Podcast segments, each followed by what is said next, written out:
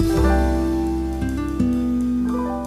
Всем привет, я Тимур Балумбетов, добро пожаловать. Я искренне надеюсь, что вы уже подписаны. Если так, то отдельная вам благодарность. А если нет, не, вы не успели по каким-то причинам за все эти годы это сделать, сделайте это прямо сейчас, потому что вы будете первыми узнавать о том, что у нас здесь происходит, участвовать в наших классных конкурсах, вот, выигрывать, я надеюсь. А, помимо того, хочу вам сказать, что если вдруг вы любите а, ушами, то теперь мы доступны в формате аудиоподкастов на всех платформах, где вы можете нас слушать слушать. А, все ссылочки мы прикрепляем под каждым выпуском. Более того, если это сложно, заходите на balmbetov.com, и там есть все ссылки, а также возможность прослушивать любой выпуск. Вот и все. Я сегодня встречаюсь с человеком, с которым мы встречаемся регулярно. Это уже традиция. Где-то раз в год, в полтора года мы эм, любим друг с другом разговаривать и видим, что вам это тоже нравится. Поэтому сегодня у меня в гостях в очередной раз, что меня очень радует, артист Оскар Ильясов. Добро пожаловать. Спасибо. Оскар, как дела? Все хорошо. Каждый раз волнительно. Ну, классно. Каждый мне, раз. мне каждый раз приятно. Я... Расскажи мне, что тебе происходит, пока я тебе налью чаю. Скажи мне, что вообще э, у Оскара в жизни сейчас творится. А, что у меня происходит в жизни? у меня происходит осень, конец осени. Уже зима, да. Уже практически зима. Да. За спиной большой а, такой объем рабочий, много отработал вот за последние эти несколько месяцев.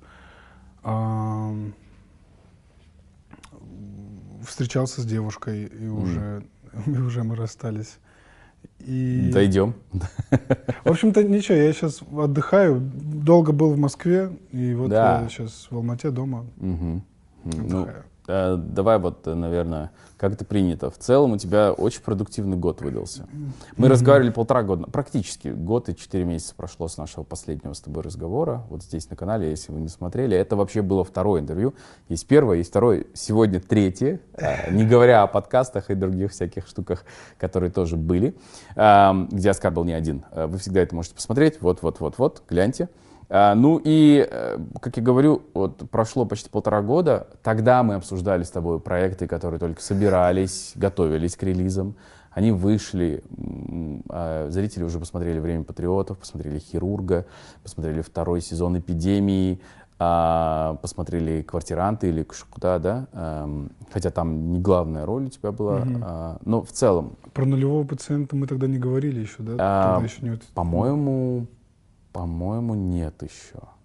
Но я не помню, возможно. Может быть, вы помните, но нулевой пациент тоже вышел, и это, наверное, э, главное э, событие карьеры за этот год. Если Да. и, и я обязательно к нему сейчас вернусь. Вот э, ты параллельно успевал в этом году сниматься еще? Ну, то есть что-то новое сейчас готовится?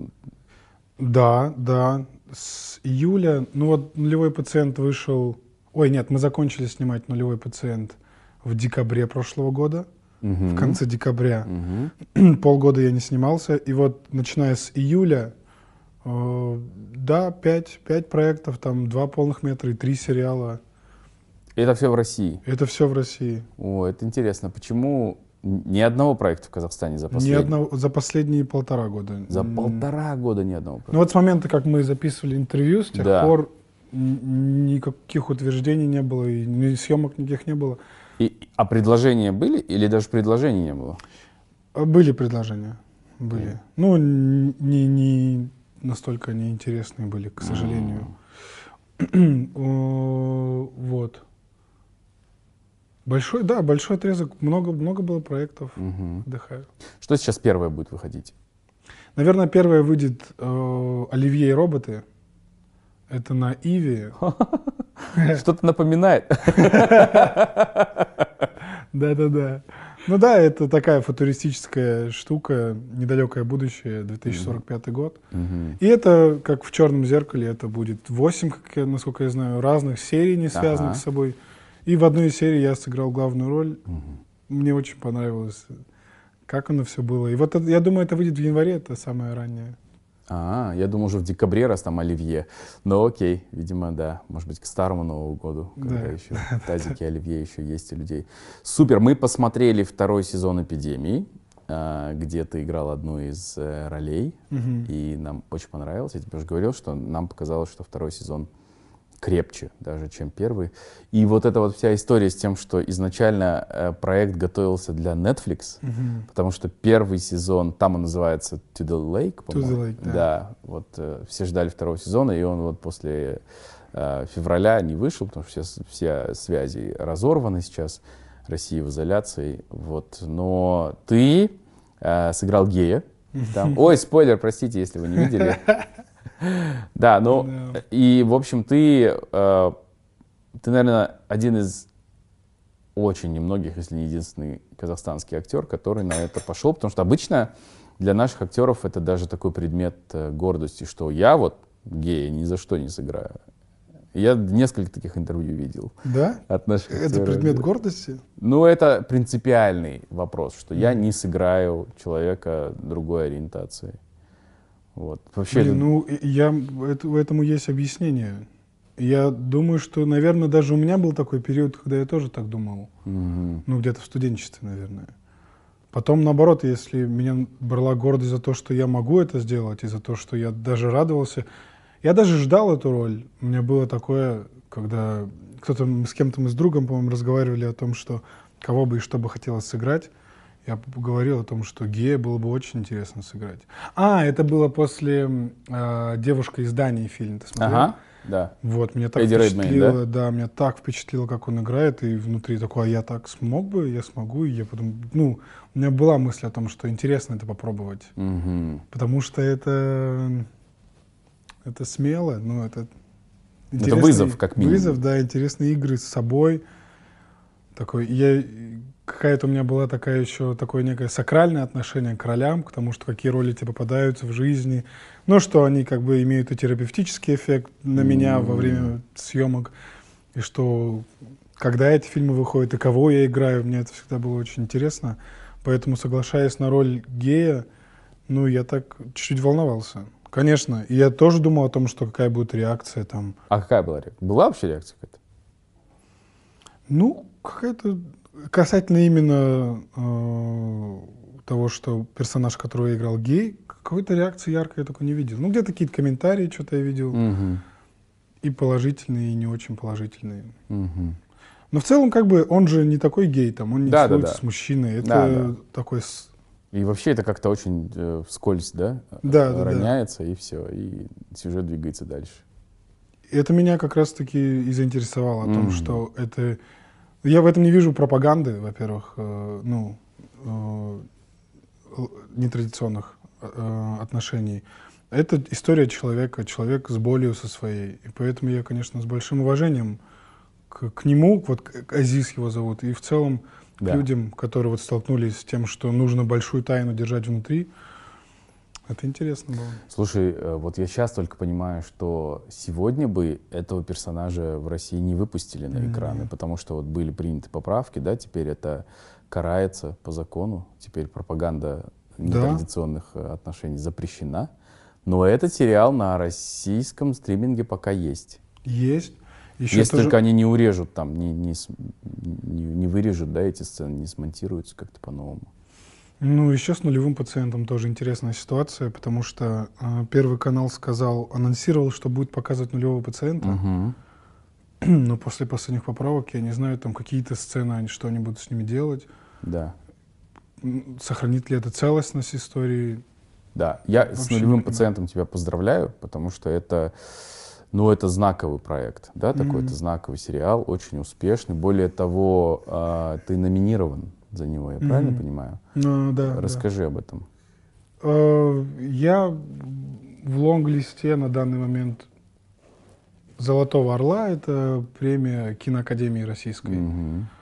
Вот, номинировали как за э, лучшую мужскую роль с- пла- серия... э, я забыл формули- формулировку, там что-то Мгм, платформ мгм. среди сериалов. Ага, ага. Не телевизионных, а именно с Да. Посмотрим. Ну, это приятно, конечно, очень. Как бы там наравне с такими ребятами, такие артисты там номинированы. То есть Супер. Это радует. Расскажи о работе в проекте. Тяжело это было, потому что тема ведь очень э, сложная. О нулевом мягко пациенте? говоря, да. Ну, было сложно вообще. Было там... Я еще в эпидемии снимался. Это параллельно было? Э, Не, нет, меня утверждали. э, То есть, когда Ага. пробы проходил, это было вот параллельно со съемками эпидемии, я проходил пробы нулевой пациент. И я помню, как мы были в Карелии, Петрозаводске мы были, и мне звонит агент, говорит, тебя утвердили, Вова мне звонит мой друг, тебя утвердили, поздравляю. И где-то час я радовался. Мгм. А через час пришло осознание большой ответственности, что это большая работа, э, это за этим стоит исторические события, за этим Мгм. стоят живые люди, которые сейчас живы, и неживые люди.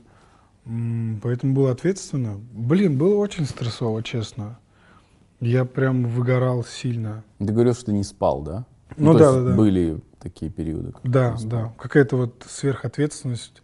Я Мгм. мечтал, я мечтал о том, чтобы сыграть главную роль в российском сериале. Это была прям сформулированная мечта у меня. Где-то на четвертом курсе, когда я учился, то есть это 17-18 год, мне казалось. Еще забавно, я так про ТНТ думал. Я думал, вот главная роль в сериале на ТНТ изменит мою жизнь. Вот так мне казалось. Не было платформ еще, ну, как таковых. И мне казалось, что вот ТНТ или Первый канал это будет вышка. Ну и интересно, как все вообще поменялось. Касаемо мечт. Вот о чем мы мечтаем, все поменялось. Но вот эта роль, она у меня есть, да, я рад ей очень. Это какая-то моя такая несгораемая сумма. То есть это то, Мгм. что, куда я вложился, и то, что есть, и оно будет. Как было работать? Было работать сложно. Было сложно работать. У нас было два режиссера. У нас был режиссерский дуэт. м, Да, Евгений Стычкин, ты его, наверное, знаешь, это артист. И Сергей Трофимов, он оператор. Он снимал фильмы Тимуру Бекмамбетову, Мгм. по-моему, многие, почти все российские. И вот такой был дуэт. Ну, было сложно, э, тема сложная, постоянно где-то ощущение смерти, ощущение... О, Было сложно. Но на выходе, как бы, я рад, что она так вышла. Это того точно стоило. Супер. Скажи мне, вот... Я э, рекомендую тебе посмотреть. Да, я все, я не знаю, почему мы его пропустили. Обычно все, что с тобой выходит, мы смотрим. Даже квартирант. А, Скажи мне, пожалуйста, вот э, в тему каким образом ты погружался? Ну, то есть, вот мы же в повседневной жизни не думаем о ВИЧ-инфекции, о том, кто болеет, как это произошло, в смысле, что нужно было вообще знать для того, чтобы в такую роль, а, ну, погрузиться, грубо говоря, зайти вообще. Это тоже важный момент, как бы, с чего начинается подготовка к роли. Э, Я начал с подготовки, как бы начал больше узнавать про СПИД, про ВИЧ. Я посмотрел выпуск э, Юрия Дудя, вот Да. его. О, ну, жути навело, конечно, меня это сильно все. Да страшно, то есть это буквально, я, по-моему, даже не досмотрел. А Выпуск? Да. В- потому что мне, ну, просто мне страшно. М. Он каждый раз говорит, там, каждые 10 минут, может быть, и у тебя спит, но ты еще не знаешь, проверься. И каждый, нет, так. Проверился? А, про- Я расскажу, кстати, про проверился, тоже интересно. Когда Юра меня просил, нет, не проверялся. А, В итоге, короче, я понял, что нужно подготовку вести не, не от СПИДа нужно идти, а от, а от врача нужно идти, потому что это 88 год. В общем-то, про СПИД там почти никто не знает. И мне не надо этой информации. Да, Как бы да. Кирсан, мой персонаж, он... Поэтому я больше шел, наверное, в сторону э, врачей. Мне было интересно Мгм. понять, кто эти люди, особенно хирурги, что это за специфика, какие бывают профдеформации от хирургической да, деятельности. Я познакомился с хирургом одним в Москве, мы с ним там встречались, он мне рассказывал какие-то штуки. Мне было очень интересно понять, кто мой персонаж. Вот два важных момента было. Понять, кто такие калмыки в целом, и чем они отличаются от казахов, Мгм. и кто такие врачи, и особенно хирурги. М. Вот вся моя подготовка, вот я этим занимался. Да. Все остальное это уже там работа со сценарием была, да? Да, да, все А, остальное. а чем отличаются калмыки от казахов? Как ты для себя это вычленил? А, Ну, это, конечно, интересно, потому что у калмыков м, очень трагичная, ну, довольно-таки, не довольно-таки, это трагичная судьба народа, которого... Сейчас она еще более усугубилась. Да, да. То есть вообще на протяжении последних ста лет калмыцкий народ много настрадался Мгм. и с депортациями, и с этим клеймом народ-предатель. куча, ну как бы много, со всех сторон, мне кажется, им досталось. И поэтому тоже был важный момент недоверия к власти, недоверия к Москве, вот какие-то такие вещи. Ну это как, это грубо может прозвучать, но это как эм, комплексы малых народов, да, условно, когда ты меньше, когда ты притеснен, какие комплексы есть. Не, но когда они еще все время создаются, эти комплексы, Да. то есть это не на ровном месте. Да, да, да. То есть там были все э, предпосылки для того, чтобы... Все условия были созданы для того, чтобы народ себя так ощущал. Да. Ну, в общем-то, поэтому еще в институте, в котором я учился, вот в Щуке, там калмыцкий курс есть, вот он сейчас на четвертом курсе. М, С ребятами с ними виделся, тоже общался. М, Ну вот. Но больше, самое большое как бы время на подготовку заняло именно разбор сценария. Мне важно было понять логику вот, Кирсана самого. М, Почему он так поступает. Ты посмотришь, э, я бы с тобой еще хотел это обсудить. С удовольствием. С тем, что там он такой очень своеобразный врач молодой. И вот мне было интересно понять логику, из чего он состоит. Класс. Круто. А я же еще в Грузию полетел. Я, у меня подготовка в Грузии была. Я такую штуку себе придумал. Я А, вылетаю. это ты сам лично, это не требование там команды, нет, нет, проекта, нет. а ты, Нет, да. ага. Я полетел Один, в да, ты Грузию, улетел, ты один говорил? полетел в Грузию, да, взял сценарий, взял дневник, готовился. Это вообще, это такое прекрасное время. М, класс, мы все никак не долетим, очень хотим тоже в Грузию. Ну и нулевого пациента тоже с Лаурой обязательно посмотрим, потому что нам как раз сейчас нечего смотреть, кроме Йеллоустоуна. Все наши сериалы закончились. Ты, кстати, что смотришь сейчас? Чемпионат мира по футболу. А, не, а если говорить о кино или сериалах, ты можешь что-то порекомендовать? Ну, то есть, что тебе понравилось в последнее время? Ну, вообще со всего мира. Не, не Мне очень понравились, вот тоже в подготовку нулевого пациента, Женя Стычкин, э, режиссер и актер, ну, артист. Он, мы репетировали сцену одну, там был Никита Ефремов, э, Павел Майков, Лиза, Шакира, я и вот Евгений Стычкин. У нас там пятеро было на кухне, такая большая сцена. И, он, и Женя Стычкин говорит, блин, хочу, чтобы было как в сериале «Наследники». Я говорю, а что за «Наследники»? Он говорит, ты что, не смотрел? Я говорю, нет. Он говорит, это лучший актерский ансамбль. Я ему говорю, я нигде не видел, чтобы актеры так работали. Когда много человек в кадре, и они вот так, так анс- ну, ансамбль прям работает. И вот я начал его смотреть, и мне очень понравилось. «Наследники» Это на HBO. сериал? Да, да, А, на американский, HBO. ага. Потрясающе. Правда, не видел лучше, чтобы я тоже не видел, что лучше актеры работали в ансамбле. Супер, что-то из кино заявило, э, за- зацепило тебя за последнее время? Полнометровых? Да.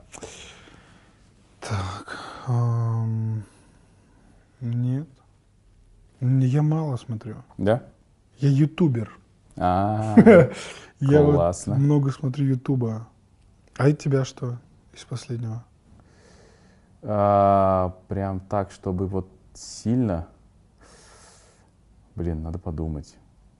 Вообще у меня ощущение, что вот этот период пандемии, он как-то э, как Вывел как привычки, будто, как, будто, как будто он вообще у кинематографа дух сл- сломил. Кстати. Потому что все, и потому что вот все сидели, смотрели э, стриминг, да, все ушло на стриминг-платформы, а для стриминг-платформ почему-то как будто стали делать хуже. Ну, как будто это все делается в, в пол ноги, знаешь, одним глазом. Я не понимаю. Даже, даже вот это супергеройское кино. То есть там мы любим Марвел, мы смотрим, но вот Черная пантера, э, если говорить о жанре, Мгм. она очень понравилась, потому что там э, классно э, и, и взросление пок- показывает, точнее, э, путь к зрелости Мгм. да, главной героини показывается, и э, период вот этого оплакивания, э, горевания очень хорошо, интересно э, доносится. Потрясающий саундтрек там. Ну, понятно, что это развлекательное кино, Мгм. да, в целом. А вот какое-то драматическое кино или глубокое, которое бы меня коснулось, я вот, честно, скучаю по этому. Вообще я скучаю по... Ну, такое это, наверное, тоже... Вот ты, ты же идеализируешь свое детство, вот, или там юность. Я Ага. скучаю по периоду, когда были эпические фильмы. Ну, то есть, когда можно было посмотреть там «Храброе сердце» с Или Гибсоном. «Гладиатор», или или, глади... или там «Трое» считается? или да, или там а, мы были солдатами, да, с тем же Гибсоном. Мгм. Или, наверное, последний такой пример это а, Hacksaw Ridge, а, по соображениям совести Ага. с, Эн- с Эндрю Гарфилдом, где тоже вот там есть совести. Там про солдата, да. Ам, ну, военный фильм. Ну, то есть, мне кажется, военные фильмы, фильмы про там баталию, где на кону что-то большее, чем только твоя жизнь, они нас очень глубоко Мгм. цепляют. Может быть, еще это мужское кино, да? Ну в, да. В большей степени. И, и в тебе просыпаются вот эти вот э, э, позывы, э, это вопросы там чести, жертвенности. Еще же важно, в какой период высоких. жизни ты Да, смотришь этот да. фильм. Что Да, для тебя да. сейчас... И, наверное, ты прав, да, потому что в тот момент там я э, только поступил в университет, ты все еще формируешься, и Мгм. ты получаешь вот эти очень э, высокие э, такие Примеры, э, да. примеры материи в целом, да, Мгм. то есть честь, доблесть там, э, и так далее. А сейчас как-то все какое-то, я не знаю, как-то, Фэнси. ну, ме- мелкое как будто все, знаешь. Ну, и, и да, и кинематограф, он... В этом, наверное, нет ничего э, плохого, это веяние времени, но он очень коммерческий. Ну, то есть сейчас надо... Сейчас фильмы не смотрят два раза, как бы. Мгм. В кино не ходят несколько раз, не пересматривают. То есть надо, чтобы за один просмотр заплатили сиюминутно. Мгм. И, наверное, Вот меня из влияет. последнего мемуара гейши очень впечатлили. Ничего себе из Из последнего. последнего, что я смотрел. А, да, то это сколько, 20 лет назад вышло? Наверное. Я, ну, я посмотрел где-то недели две назад, на меня Мгм. это произвело огромное впечатление. Почему, расскажи? Это, это один из самых художественных фильмов, вот художественных, да. которых я посмотрел. Ну, я почти два раза его посмотрел. Мгм. То есть я один раз посмотрел, на следующий день еще раз мне захотелось это все. Ну, из-за эстетики, из-за вкуса, из-за каких-то тон, как актеры играют, актрисы в основном, Мгм. какая-то музыка, какие цвета, тема. Меня просто, я в восторге от этого фильма. Мгм. Это, наверное, один из моих любимых фильмов теперь. Да. Ну, я... Да, извини. А еще я вчера посмотрел, как Кэмерон готовился, как он снимал второго «Аватара». М. И вот этот фильм я жду очень сильно. Мгм. А тебе первый нравится? Очень. Да? Вообще мне все, что, все, что делает Кэмерон, он для меня как Стив Джобс вообще, как... Мгм. То есть этот человек, он революционер. Это правда. Он приходит и делает революции, уходит. Удивительно же, что он один из сам, он режиссер в мире один из самых эм, один из самых опытных мореплавателей и один, ну, море, люди, которые изучают море. Да. Как- Океанолог. Океанолог, океанолог, да. Мгм. То, что вот он связал это с наукой и с творчеством, потрясающе. Я в восторге. от- Просто от того... Я просто там кадры, как он бегает по площадке, и я... Вау, я в Да. восторге. да, и видно, что человек предан своему делу, для него это не просто там Да. э, э, коммерческая какая-то история, да, потому что он может 10 лет ничего не снимать или Мгм. даже больше, Он сидеть спокойно. не снимать. Да, да, в целом уже он может на эти роялти свои жить всю оставшуюся жизнь. Да, Ему, запросто. да, Очень аватары, Титаники все будут приносить, это супер. А, ну вот что меня, э, то есть я сейчас сижу, вспоминаю, э, не только потому, что ты передо мной, но я помню, что паралимпиец на меня произвел очень большое впечатление. Эт- И это вот про то, о чем я говорю, про Мгм. подъем духа. Мгм. То есть это настолько одухотворяющее кино, и мне очень понятно, что, к сожалению, там иногда в кадре видно, что бюджет очень э, скудный, да, что хотелось бы, и, думаю, и Алдияр этого хотел, да, сделать как-то лучше, кинематографичнее, красивее там, и так далее. Но вот были ограничения. Но это на историю не влияет Мгм. вообще. Ну, то есть история потрясающая. Из новостей, э, кстати, паралимпиец Да, выиграл два гран-при. два, две награды, да. Один- оди- э, одну награду среди спортивных фильмов, одну награду среди фильмов ну, про инклюзию. Мгм, мгм. Два гран-при. Показались в Париже, показались в Берлине. То есть фильм только раскачивается. Мне так интересно и радостно смотреть за тем, что он живет своей жизнью. Да, где- хотя он вышел, когда, весной это было? Да, да. По-моему, Прошлой весной. до лета это еще было, да? Да. Супер, просто вообще потрясающе. А возвращаясь, в общем, ты сдал анализы? Ты проверился На на? СПИД? Да, на Да, ВИЧ, СПИД. вот. э, меня пригласили в Мэриэл. Мэриэл, республика Мэриэл, это рядом с, с Татарстаном, рядом Ага. с Казанью, небольшая, э, по-моему, автономная, ну да, автономная республика. И там проходил эм, слет ВИЧ-положительных детей. и Светлана Изамбаева, основательница этого фонда, меня туда пригласила. Мгм. Я там провел с ними время, было очень интересно и познавательно. И в конце я, мы поехали в Казань, я дал пару интервью на местном телевидении, и в какой-то момент э, даю тоже интервью, и Светлана, вот основательница фонда, снимает камеру, она говорит, о, а давайте, у нас есть ПЦР-тесты, ну вот эм, на ВИЧ, Да. у них 99% точности. Экспресс-тесты, да? Да. Давайте прямо сейчас это сделаем Оскару. А, и, и снимает камеру, вот так же снимают. Я такой, да, конечно, да. А потом думаю, я говорю, а сколько это будет длиться? Сколько, через сколько будет результат? Она говорит, через две минуты. И меня пришла мысль, что вдруг у меня ВИЧ. И я думаю, вот это, конечно, эпическое видео будет, где я вот так сижу, рассуждаю, и прям на камеру мне показывают. Ну что-то я... А, мне взяли э, слюну забор, и там как тест на беременность. Если две полоски, то положительная, одна полоска отрицательная. Ну и там снимается, есть видео, где вот только меня взяли, и что-то меня спрашивают, и я вот полторы минуты жду результат, на что-то отвечаю, но внутри было очень страшно, очень, Очень долгие нервно. полторы минуты. да? Очень долгие полторы минуты. Она вот так что-то спрашивает, да, да, да, я посмотрю на этот тест, он еще не готов. Вытаскивает одна полоска. Волнительно, очень волнительно было. Но это большая тема, да. Вот я 1 декабря буду выступать э, в здании ООН. Э, Меня пригласили спикером. 1 января это Всемирный день СПИД. Мгм. э, Или Всемирный день борьбы со СПИДом. Я не знаю, как правильно. Вот, буду что-то говорить, блин, волнуюсь еще, не знаю, что То есть говорить. 31 ты не гуляешь? 31 не гуляю. Нет. А 31 нету ноября. 1 декабря. Декабря. А, первый, ты сказал 1 января просто. да, 1 1 декабря. декабря. Все, все, все. 1 декабря. И А ты думал, ничего себе, они такие смелые, назначают на 1 января.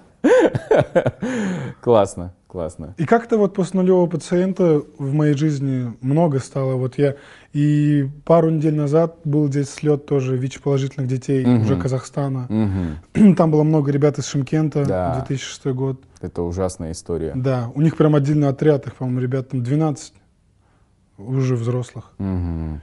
С ними встретились, как-то провели вечер, они концерт давали. И в итоге как-то так сложилось после нулевого, нулевого пациента, что я попал в это комьюнити а, людей с, ну, с ВИЧ-положительным статусом, те, кто, тем, кто помогает людям с ВИЧ-положительным статусом. Много чего узнал, вообще интересно, очень интересно. Мгм. И я м, надеюсь, я как-то помогу, чем смогу обратить внимание или что-то в этом роде. Я думаю, а, наверное, главная проблема — это социальная стигма. Да? Ну, то Да. есть это то, Да. как э, к этим, если мы говорим о детях, как к детям относятся, ну, то есть насколько их и булят, и задвигают, и преследуют, и выгоняют, и боятся. Ну, то есть это же все страх. Это просто страх, и он от незнания Да. очень часто, что, ну, вот этот ребенок рядом с моим покашляет, и все, или рядом со мной. И до свидания. Именно вот э, незнание. Дети подвергаются большой стигме. Я думаю, те, кто борется со СПИДом, у них есть э, два врага. Это вирус сам и, и стигма. И с вирусом как будто бы лучше получается бороться, чем со стигмой. Потому что, правда, вот незнание, вот мы снимали «Нулевой пациент», это 88 год, как люди боятся СПИД. Ну, не сильно изменилась ситуация сейчас Да. Люди не хотят там, вот я тоже разговаривал с детьми, вот в школе в одном классе сидит ВИЧ положительный ребенок, а, тоже больничный, ну ей в больнице заразили ее, и она пьет таблетки, то есть она на терапии. Там у них есть такая формула n равно n, Да. не найдено, не найдено равно не определен, блин, это я опять Не, забыл. не определено равно, ну, не заразно, не распространяется, что да, такое. не- что-то в этом да. роде. То есть, если человек на терапии с ВИЧ-положительным статусом, то он не может заразить. Да. Не, ну, не может заразить. Знаешь, Оно там не найдено. мизерное вообще, необнаруживаемое количество Да. да, присутствия. Тем более воздушно-капельным путем. Мгм. А родители ну, просят там выгнать со школы, там, да, родители других детей. То есть Мгм. не хотят, чтобы с с их детьми учились дети с ВИЧ-положительным А Как они статусом. узнают вообще? То есть кто распространяет такую информацию? Разве это не, ну, Конфиденциально? ну да. Ну, я думаю, это как раз-таки примеры малых городов, когда Мгм. где-то что-то по слухам находится. Ну вот э, в Мэриэл э, там был парень, э, он из Алматы, у казах. Ничего себе. И мы там с ним встретились. Он приехал из Казахстана. Мы с ним, типа, ему лет 12, по-моему. Я у него, мы с ним разговорились, я у него спрашиваю, а кто-нибудь знает? Ну, кому ты еще говорил? Он говорит, я вообще никому не говорил. Только Мгм. родители знают, вот мои там люди, которые меня а, помогают э, терапию держать. А в школе, я говорю, а у тебя лучшие друзья есть? Он говорит, да. Я говорю, они знают? Он говорит, они тоже. Никто не знает. Мгм. Я говорю, а почему? Он говорит, мама говорит, никому не говорить. Мгм. Никому. Слушай, как это ужасно, он живет вот с этой ношей, да, то есть он даже не может... Да, даже не может лучшим друзьям Даже сказать. лучшим, самым близким не может сказать. Это ужасно, конечно. Как бы э, я тоже подумал о том, что зачем родители так пугают, наверное, лучше бы. А потом думаю, нет, родители оберегают своего ребенка Я как думаю, могут. они понимают, где они живут, в каком обществе они живут. И тут тоже возникает сразу мысль о том, что э, у нас ведь конфиденциальность это очень иллюзорная концепция, потому что у нас врачи могут говорить, ну, то есть они могут рассказывать, да. У нас там не все, понятно, но в целом вот даже, даже психологи очень часто могут распространяться о своих клиентах, рассказывать. Что уж там, если это государственное предприятие, ой, предприятие, говорю, поликлиника или больница, да, центр. Маленького какого-то. Маленькое, где там города. коллектив, они все обсуждают, и правда люди боятся из-за этого. Мне кажется, очень многие молодые люди боятся из-за этого идти там, сдавать анализы какие-то, они боятся, что их там Да. узнают, увидят, расскажут и так далее. Даже если ничего не будет, даже если Мгм. они полностью здоровы, мало ли кто что скажет, да, Да. это такое тоже Табуированная табуированная тема. вся эта да, тема. Ну, хорошо, что сейчас есть, вот как ты говоришь, экспресс-тесты, которые можно просто даже самому дома сделать, Мгм. да, и каким-то таким образом э, легким испугом, как в твоем случае, на полторы минуты обойтись. Слушай, ты э, как-то уже рассказывал неоднократно, что изначально э, в Алматы ты э, жил с ребятами-музыкантами. Да, У вас- Аха тоже там был. Аха, С то, что мы, да, кстати, да. наш э, герой прошлого выпуска.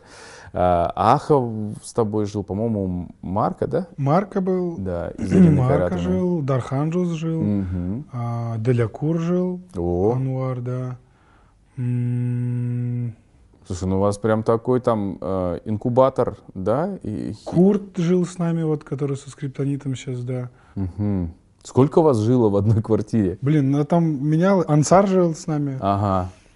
э, Ула тоже из Ирины Кайратовны. Ну, у нас жило э, около 80 человек в разное время.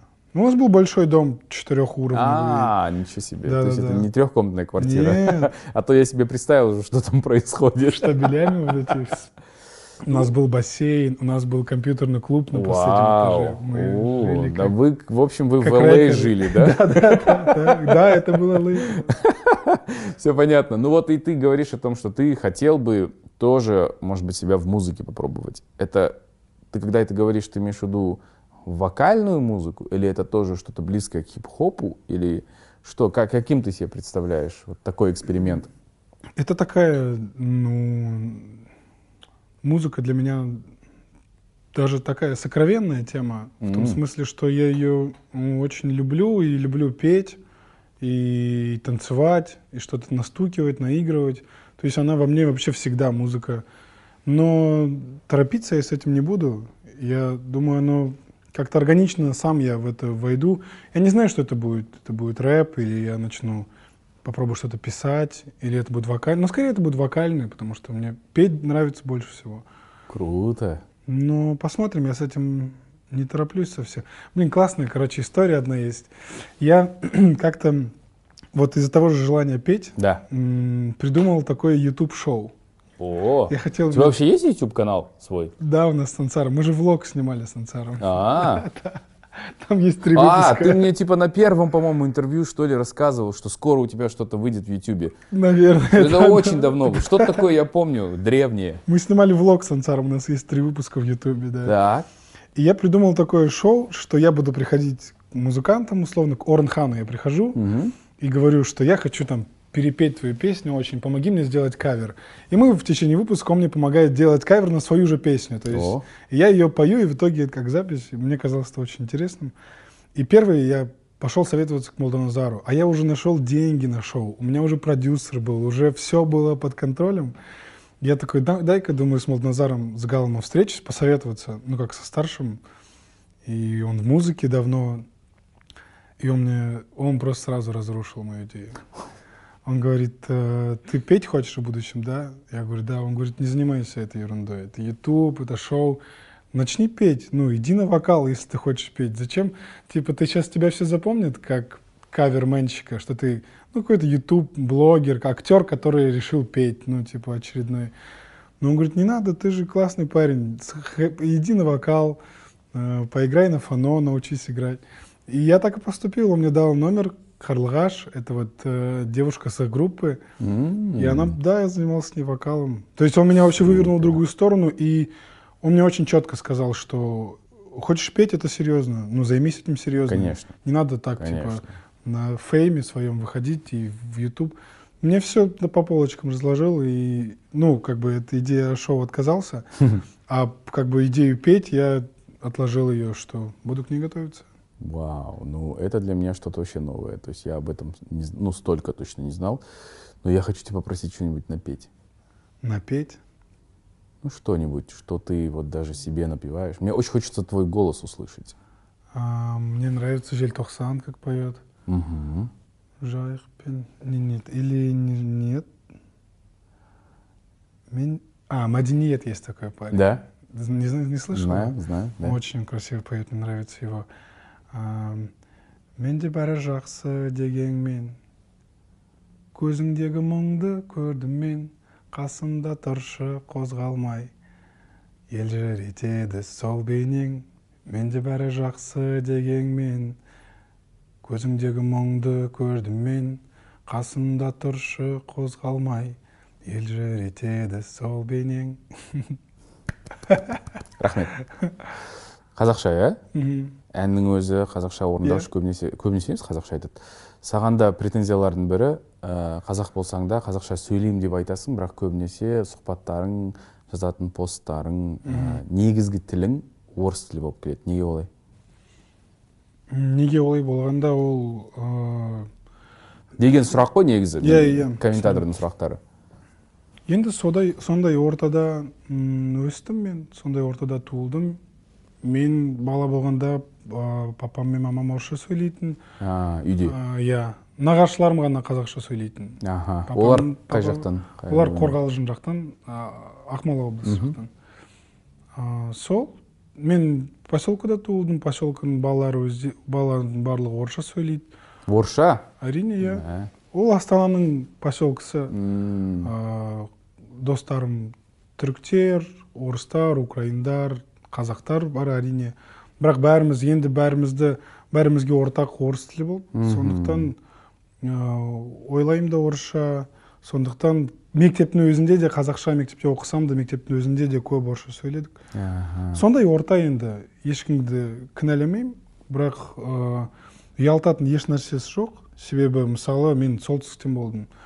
Ә, қазақ тілім ана сүтімен келмеді енді. Ә, мысалы батыс мен немесе оңтүстіктің балаларын айтсақ сенде ол балалар өсіп өсіп қазақша ортада өсіп енді әрине қазақша сөйлейді. Енді бізге біраз қазақ ана тілімізді меңгеру керек. Енді ол тарихтың заңы сондай. Кезең. иә кезең. Қанша жыл орыстардың үлесінде үлес деген влияние деген үлес па? Ә, жоқ қалай дұрыс айтсам болады? орыстардың ықпалы. Иә иә. Кейін өзім де алты жыл ресейде тұрып тұрдым. Әрине қазақша сөйлейтін ондай қасымда адам болған жоқ та. Сондықтан енді енді отаныма оралып енді қазақ тілім ә, еске түсіп жатыр. Негізі ондай ә, ынтаң бар ма сенің? Өзіңе қойған мақсатың Иә, мен көбірек иә. қазақша сөйлеймін қазақша мысалы үшін киноға түсу рөлді қазақ тілінде алып кету мүмкін бола ма? Әрине мүмкін. Иә? Әрине мүмкін иә. Бұрын ондай ұсыныстар болып па еді? А бірақ бізде қазақ тілінде кино түсірілмейді ғой иә? аз аз. Немесе ол шала қазақ мысалы күшік құданың өзі де. Иә иә. Шала қазақ көреміз ол мен үшін өте қызық тәжірибе болады. Әрине киноға қазақша түсу ол менің мақсатым деп айтса болады. Сахнаға шығып қаз- қазақша сахна қазақша ойнау сахнада немесе театрда? театр камераның алдында болса да иә ол мен үшін мақсат. Мхм. Не не итермеледі сені бұл ой неліктен пайда болды? Өйткені сен алдында орыс тілінде жұмыс істей бердің. Иә, ә, иә. барлығы жақсы карьераң керемет мықты. Бірақ неліктен ә, бұндай ойдың өзі пайда болды сенде? Мен көбірек бетімді қазақ тіліне қарай бұрайын. Қазақ тіл қазақша көбірек ә, сөйлейін деп. Ондай ой ә, шамамен үш, жыл- үш жыл бұрын келді. Алматыға оралдым. Қанша екі мың оқу біткеннен он кейін иә сегізінші. Оқу бітті екі жыл театрда жұмыс істедім иә. иә. екі мың он сегізде ондай ой ә, пайда болды бірақ әрине февральдың оқиғасы оқ, ә, ақпанның оқиғаларынан кейін әрине бұл ой кішіе ә, түсті? иә иә күшейе түсті. Себебі ол өте бір мен үшін маңызды сұрақ. Менің ә, айдентик жағым. Иә иә. М, себебі сен бұрында айтқансың бір сұхбатта біз сөйлескенде сен айтқансың мен ол жаққа барып мысалы үшін ресейге барып мен тек қана бір ә, азиаттың рөлін ғана ойнамаймын. Мен нағыз кейіпкер боламын иә мен нағыз актер боламын деп. Және де театрдан кеткен себебім де сол болды иә. Иә. өйткені кейбір рөлдер саған бұйырмады. Себебі ә, сырт келбетің ә, европалық ә, адамның сырт келбетіне келмейді сондықтан саған гамлетті ойнау бұйыр- бұйырмайды иә мысалы үшін. Бірақ қазір ә, өзің мына ішкі ә, жан дүние, дүниеңмен сырт келбетің тілің барлығы қосылайын деп жатқан әлде Иә. соған келе жатқан иә иә сияқтысың иә. Дұрыс дұрыс. Мен ә, қазақша сөйлемей қазақша сұхбат ә, бере алмай өзімді толық ә, қазақ азаматы деп сезінбей жүргем М, ондай бір ішінде ол да бір комплекске айналады кейін. Сондықтан өзімді толық сезін, сезінгім келіп тұрады. Мгм. сондықтан ә, сондықтан бұл сұхбат қазақша жалғасып жатыр иә керемет. Жоқ рахмет рахмет. Бұл білмеймін мен көп көрмедім бар шығар бірақ сенің қазақша берген сұхбаттарыңды мен мысалы үшін таба алмадым.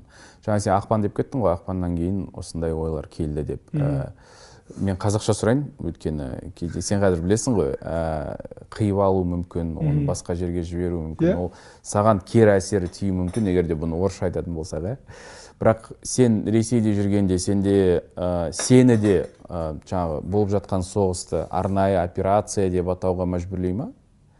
Сенің нақты өзіңнің ойыңды айтуға мүмкіндігің бар ма ол жақта жұмыс істеп жүргенде? Әлде кері әсері тиіп, кет, тиіп кетеді ма саған? Тері әсер киіп тиіп кетуі мүмкін әрине себебі соңғы кезде ә, гайкаларды қатты бұрып жатыр иә қатайтып жатыр иә иә иә қатайтып жатыр мен ә, қазір өз ойымды толық қазақша айта алмайтын сияқтымын. Мәселе емес. Бірақ, ты можешь переключиться.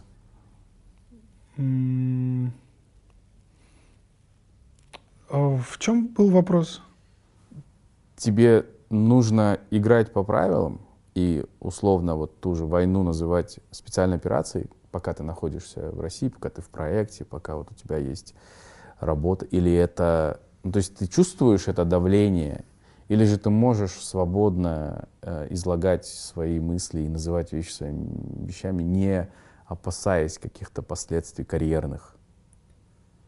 То есть вну- это больше внутрь, это то есть сейчас это не нападение, я не Да, пытаюсь да, да, тебя не, в какую-то там вогнать в какой-то ступор, но я искренне тоже переживаю, я понимаю, сколько ты положил на то, чтобы достигнуть определенного уровня и узнаваемости, и там гонорара, да, ну и занятости просто. Ну, То есть ты активно работающий актер.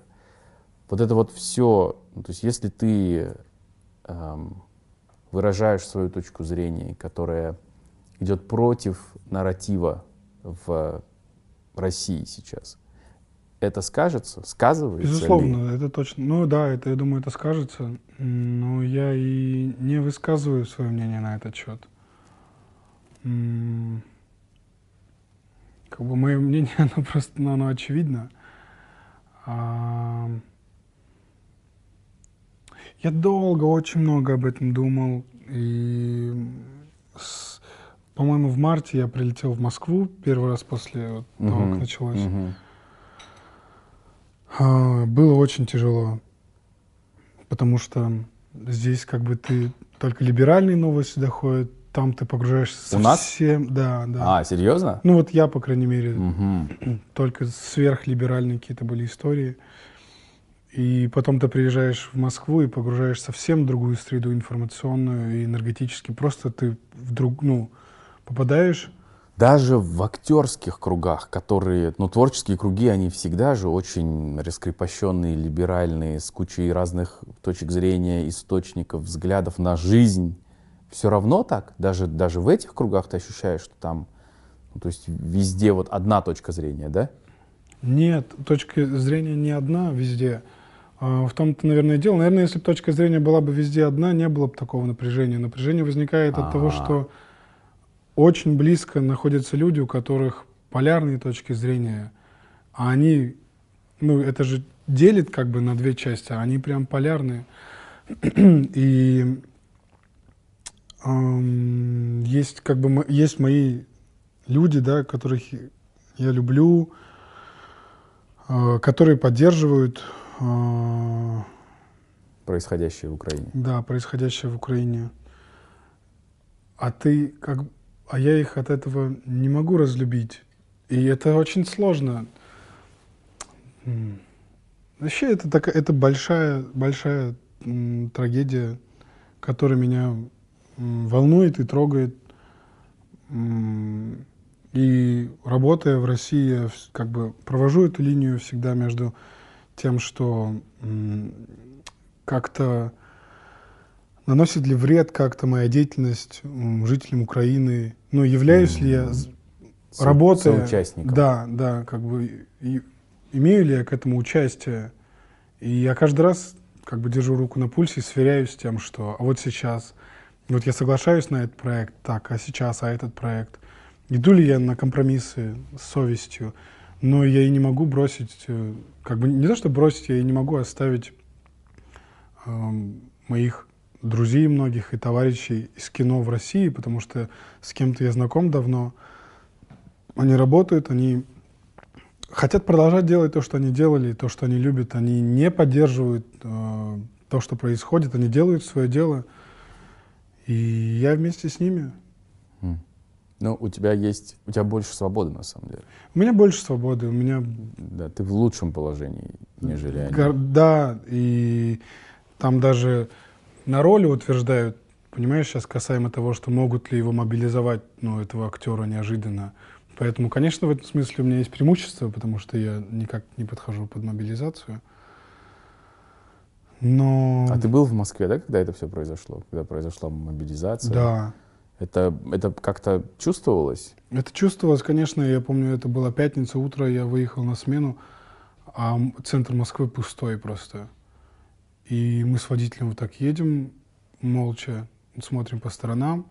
Ну и было жутковато, потому что люди уезжают. Также в кафе, я помню, вот я там приходил, и одни девушки, нет парней. Там в бар какой-то мы пришли, нет Хотя мужчин. обычно всегда парочки, да? Да, да, нет мужчин.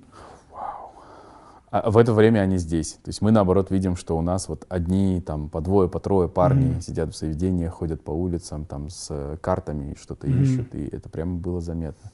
И Сейчас уже мне- очень меня, конечно, порадовало то, как э, достойно проявил, се- проявили себя наши граждане, Мгм. особенно на границе, да, или те, кто принимали здесь, как гостеприимно и как приняли, я думаю, это большой урок. Большой урок для нас, для всех.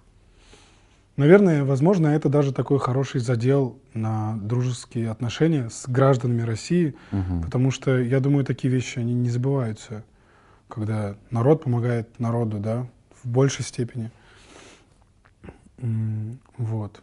Еще я чувствовал себя вообще одиноким в этой позиции. Я там начал, по-моему, в июле, начал уже сниматься и часто быть в Москве. Мгм. И я не понимал, а на кого мне смотреть, на кого мне, за кем мне подглядеть. То есть вот я один как будто в этой ситуации наш- находился между. Мгм.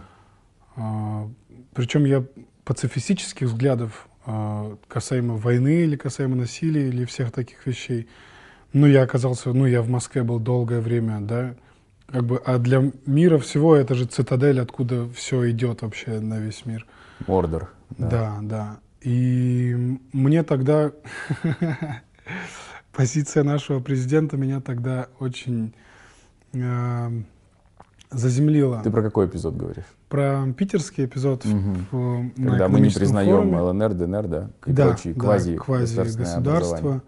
И я подумал, вау, вот эта модель мне подходит.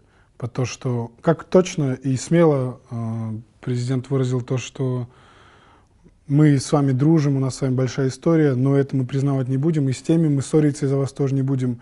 У нас будет, мы попытаемся вот в этой позиции находиться, в позиции между, мирить и как-то быть площадкой для всего этого. И я, а я парился о том, что какие-то, мо- возможно, провокационные там на интервью я тоже ходил. в Да, Россию, это что был мой вопрос тоже. Не было такого. Не было такого, и я понял, что я буду ориентироваться на... Как сказал наш э, Да, да. благодаря мудрой политике нашего президента, я Огромный могу вам щит вот сказать, да. Как он уже сказал вашему президенту, Да, да.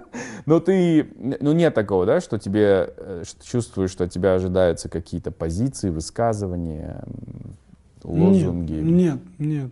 Ты работаешь, это, то Да. есть это вопросы просто творческие, да, Да. которые там происходят. Интересно. Слушай, вот я, э, мы же достаточно долго общаемся, и Мгм. наше с тобой общение и вот э, и в кадре, и за кадром, оно всегда, ну, оно такое. а, Мне нравится, что оно не поверхностное и без вот мы там иногда мы видимся там раз в году, да, например, но такое ощущение, что времени прошло, мы дальше общаемся. Мгм. И вот чуть-чуть другой уровень общения у меня с тобой, нежели а, может быть, там, у поклонников и людей, которые тебя достаточно плохо знают. И вот я, один момент, который я не понимаю, это когда приходит вот такой успех, то, что касается там эпидемии, нулевого пациента, новых ролей, фильмов. А, как ты справляешься с э, гордыней? Ну, потому что артист, актер, человек кадра, все равно это человек, который он любит внимание, он хочет внимания, он к нему стремится. И когда он получает внимание, признание, э, его желают, как ты не идешь на поводу у этого? Или идешь? То есть как этот внутренний процесс у тебя происходит? Вот ты, тебя выдвигают, тебя номинируют, сериал потрясающий, его смотрят, люди тебя знают. Когда мы первое интервью сняли? Это был... Три года э, назад почти, да? В Два с половиной. 19, 20, году. 20 году. А, вот после этого много чего было. Вот как на твоих глазах я изменился? Что ты замечаешь касаемо гордыни? Ну вот, э, видишь, я о том и говорил вначале, что я могу это не прочувствовать, потому что мы с тобой по-другому общаемся. Ну, то есть Ага. ты, ты, э, грубо говоря, ко мне ты дверь пиная не зайдешь. Ага. Потому что ты понимаешь, что, ну, то есть мы, то есть мы общаемся там на уровне а, уважительном, Мгм. где-то даже братском, не люблю это слово, но вот таком, Мгм, да? Да, да. Вот. э, э, И поэтому я могу не заметить. То есть я могу не понять, потому что ты можешь мне не показать это.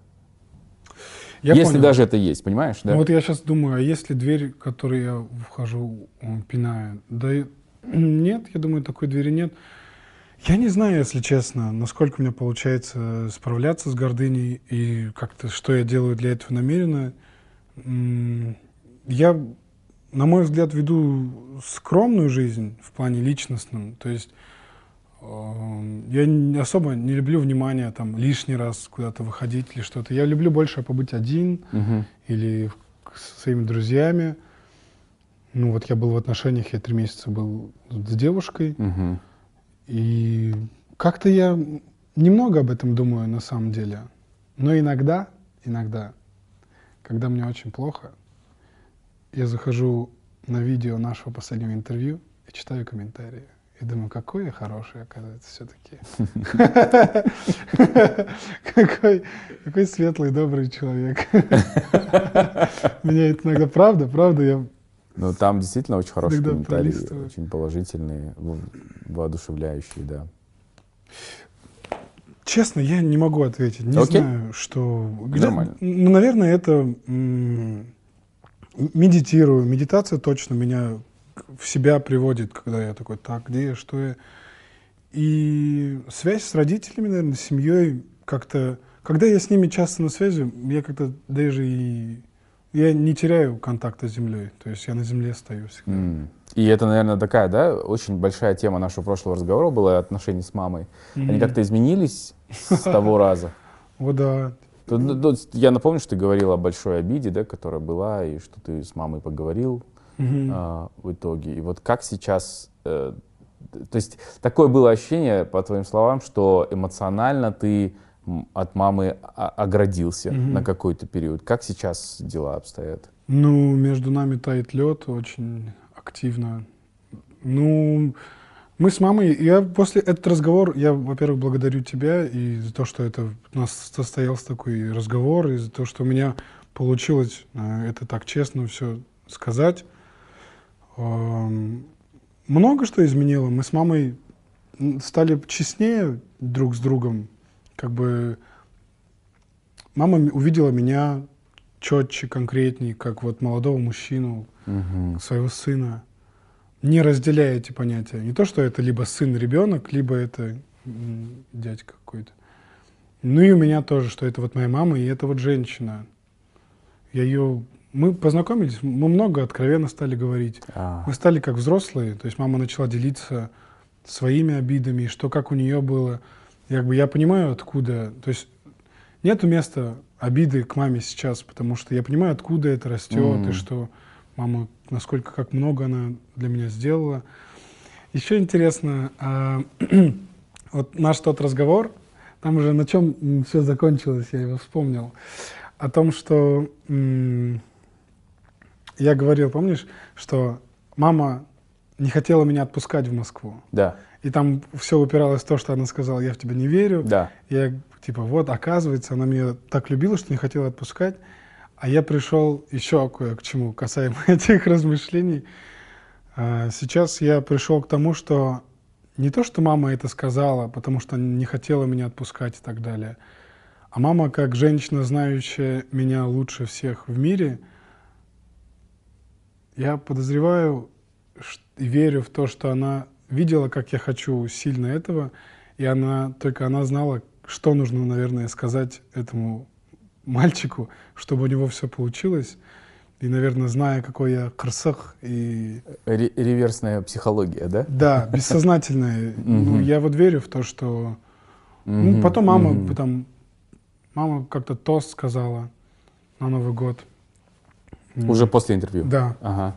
По-моему, это вот прям в Да, тот же год было. 21 год, да. Она сказала о том, что я благодарю своего сына за то, что он показывает первый, первый, кто мне в жизни показал, что мечты сбываются.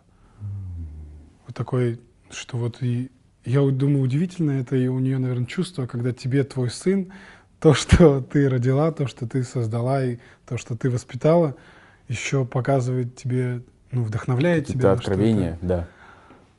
Поэтому Вау. у нас с мамой, ну, особенные отношения. Мы с мамой честны, я маму узнал и полюбил больше. Она прекрасный человек, сильный. Ну, то есть я очень много о маме чего нового узнал э, с обеих сторон, со всех сторон. И, конечно, любви стало еще больше, и принятия стало больше, и жить стало легче.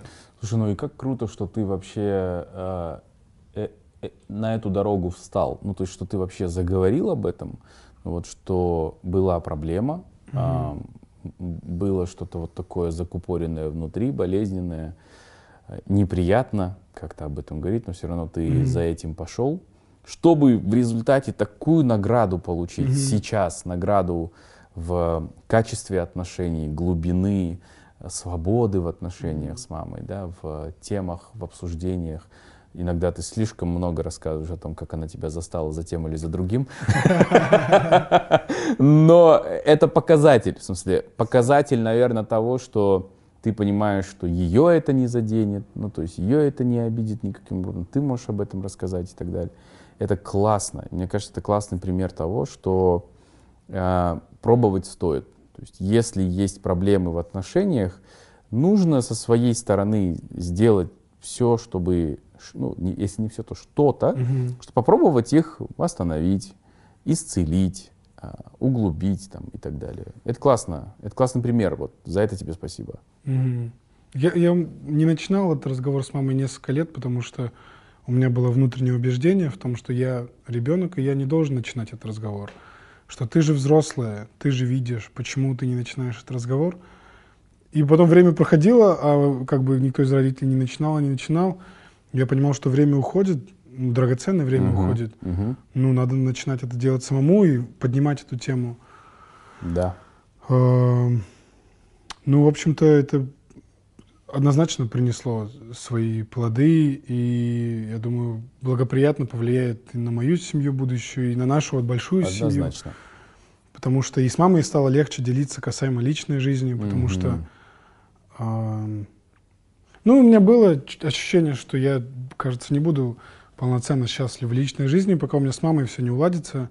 Потому что я видел, как мама ревнует своих сыновей, и как вот Келен, и вот какие-то с- какие-то сложные отношения между невестой, да, условно, будущей моей, там, и моей матерью. Как нужно подготовить обеих женщин к Мгм. этому. И вот. Ну, мы с мамой, кажется, к этому готовимся потихоньку. Супер. Да, это очень важный процесс. Я согласен с этим. Есть такая сейчас очень э, интересная практика э, канцелить кого-то, отменять кого-то. То есть вот э, впервые с твоим именем это было связано после нашего прошлого интервью, потому что ты там в конце э, вообще тогда был другой мир, тогда был мир ковида, пандемии, вот. И после твоих высказываний там стали говорить, вот он там, в общем, а, диссидент, да, вот э, он себе позволяет такие вещи, в это верит, как мы можем и так далее. Но это очень мягко было. На днях э, захожу э, в Твиттер, и почему-то мелькает твое имя в каких-то очень странных, э, в очень странном контексте, а, и я не могу разобраться, потому что это потом привязывается к стендаперу, которого там на 10 суток посадили. Но основной посыл, что вот пишет девушка, почему-то на английском языке, о том, что Вообще абсурд какой-то. да, о том, что ее, что она разочарована в том, что Оскар Ильясов предпочитает только славянок, только русских женщин э, вот в своих отношениях, и что это вот такой комплекс а шурдинцев повторяется. А, ты это видел? Да. Это видел. И вот я тут, ну, во-первых, мне интересно, что ты вообще об этом думаешь и как ты это все воспринял. И мне хочется вообще с тобой поговорить о том, как ты смотришь на вот это движение кого-то отменять в сети. Решать, что кто-то э. Заслуживает быть униженным всеми Да. публично. Да, от- отпинанным в комментариях. Э, Как ты смотришь на то, что люди выбирают одного человека и кидают в него камни? Как ты к этому относишься? Не, и это очень интересно, потому что это работает как снежный ком. Вот одна девушка написала, девушка, девочка, женщина, я не знаю, а вот написала и там нашлись люди, которые сразу стали за это дело родить и говорить «да», и вообще он кринж на кринже, честно говоря. И, и вот ты думаешь, а я вот, и- ведь я уверен, что ни она, ни кто другой, вот эта девушка точно тебе в директ не написала, да, и не спросила, Оскара, правда, что вы всю свою жизнь встречаетесь и целуетесь только с русскими? Кто-нибудь спрашивал тебя об этом? Нет, о таком не спрашивал. Ну, то есть э, это достаточно безответственное э, поведение, и социальные сети позволяют нам себя так вести. А дальше уже включается человеческая природа. Ты видишь негатив, ты реагируешь на негатив, ты хочешь поучаствовать, пока все горячо, пока тебя это э, торкает там и вызывает на эмоцию. Но ты мне расскажи, вот ты э, как относишься к тому, что кто-то вообще считает, что у них есть право голоса в том, что тебе вот встречаться с теми или с другими, или нельзя, или можно. Блин, ну тут вообще оно, конечно, медаль двух сторон. То есть гласность, свобода слова, и как бы человек выражает то, что хочет выражать. Но э- э- это как иногда получается так токсично. Да. Это хорошее слово. И в этот ком, я думаю, люди вот в таких, когда в запрете кого-то, я думаю, есть в целом напряжение в мире сейчас. Тебя там напрягает, пусть это война или это квартиры в Алмате стали просто несусветных каких-то цен. Да, ты же вернулся, тебе пришлось с этим столкнуться. Да, да, и все как бы куча разных проблем, и как будто бы э, там человек открывает Твиттер, его что-то триггерит, и весь как бы этот запас негативной энергии, запас расстройства и обид ну, несправедливо сливается на какую-то одну причину. Э, в случае с канцелингом, ну, по-моему, вообще это одно из главных э, стихийных новых явлений вообще в мире, ну, за последние там столетия. То есть это же целое явление, что люди могут так запретить. То, что было с Луиси Кеем, с комиком. С Кевином Хартом. Да, ну то есть, ну это охота на ведьм, как бы, наверное, чтобы другим не повадно было, но это так несправедливо, брать какую-то частную ситуацию и частного человека, и на его примере, то есть как бы ты сейчас потерпи, мы сейчас тебя все как закидаем камнями, но это во благо чтобы все не делали больше, как ты.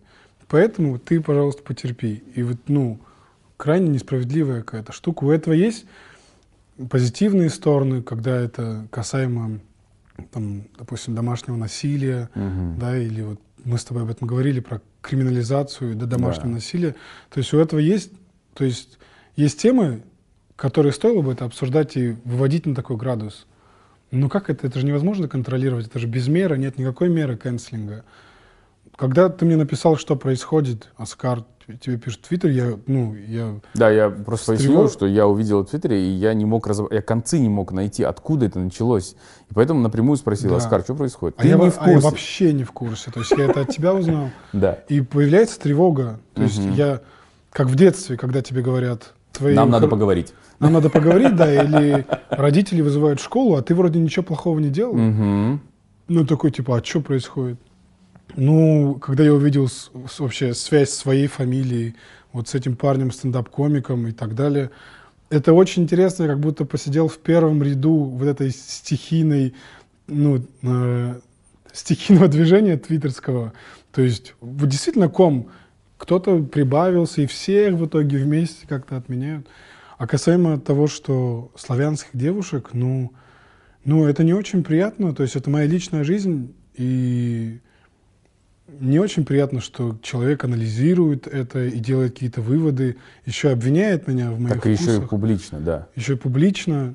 ну, я думаю, как бы жизнь гораздо сложнее, чем он предпочитает только славянских девушек. Есть куча других обстоятельств, почему я был в отношениях, почему я потом не был. Ну, то есть это моя жизнь, и, и там концов с кон... не связать концы с концами. То есть это просто идет жизнь. Угу. С кем-то ты находишь общий язык, у тебя складывается, с кем-то не находит, не складывается. Я даже, если честно, не знаю, как комментировать то, что мою жизнь ну, обсуждают, там, какие девушки мне нравятся. Ну, мне очень нравятся казашки, очень нравятся. И я мечтаю свою жизнь связать с казашкой, чтобы у меня была казахская семья. То есть mm-hmm. в своих мечтах, когда я вижу семью, вот я тебя на интервью твоем, по-моему, прошлом говорил, да? что я мечтаю быть дедушкой. Семье, да, да. Ну, конечно, когда я мечтаю о том, что я дедушка, и, конечно, эти все внуки, они казахи, и, ну и жена моя казашка, и дети, то есть это, mm-hmm. я так себе это представляю. Поэтому, ну, понятно, люди этого не знают, и людям, наверное, кажется, что вот он, Калашардинский комплекс, это вообще непонятно что для меня. Я уверен, что у этих людей тоже у каждого своя частная ситуация. Ну, ну там, вот на самом деле, там, знаешь, вот, э, извини, пожалуйста, что я перебиваю, там тоже очень, э, ну, в этом смысле, похожие обстоятельства, что ты погружаешься в определенную среду, и в этой среде ты пересекаешься с определенным, э, там, ну, типом людей. Как это сказать, не знаю. С определенной массой людей ты просто mm-hmm. вот все время соприкасаешься. Понимаешь, что ты из этих людей, там, больше вероятность, что ты, э, у тебя появится какой-то романтический интерес, нежели с кем-то, кто далеко на расстоянии. Mm-hmm. То есть или как, или это в со- соцсетях сейчас сделать? Ну, то есть... ну нет, все равно личный контакт конечно, это самое конечно. важное. Как бы. И знаешь, раньше всегда, вот когда пока я там музыкальным телевидением занимался, вообще там продюсировал и так далее, всегда все говорят, а почему а, продюсеры всегда, или певицы всегда со своими продюсерами встречаются? И там есть очень плохой, не плохой, а очень простой ответ, что они очень много проводят времени вместе. проводят вместе. То есть практически все время, больше, чем с семьей. И иногда это вот таким образом э, приводит к отношениям. Да. Ну, а, то есть и мои отношения, они были только с актрисами. Mm-hmm. Ну, то есть это в России, это актриса, это, это говорит о том, в какой среде я нахожусь. Mm-hmm. И я сейчас пришел к тому, что приходит к тому, что я довольно-таки затворник. То есть я не, не так, я не знакомлюсь там в клубах или в барах. У меня нет большой, большого круга знакомств. Да. То есть, как правило, площадка, да, или театральная сцена, или вот когда ты знакомишься с человеком в привычной себе среде обитания. То есть я на, я на площадке, ну, как, я не знаю, как Месси на поле. То есть mm-hmm. это мое место, это там, где я себя чувствую комфортнее всего, лучше всего, я органичнее всего, красивее всего, талантливее. Поэтому неудивительно, что я как бы там раскрываюсь больше, и, наверное, и обращаю на себя внимание, и девушка-актриса тоже обратила на себя внимание. То есть это просто такое место, и оно как бы говорит о том, что я просто не знакомлюсь, наверное, ни с кем. Да. Вне работы или вне но это то, конечно, над чем бы я хотел поработать, потому что опыт показывает, что ну, не выходит никаких серьезных и длительных отношений из этого. Угу. Это романы. Угу. Вот. Да, а ты уже вот сколько мы общаемся, ты хочешь длительных, настоящих, цельных отношений. Я это понимаю.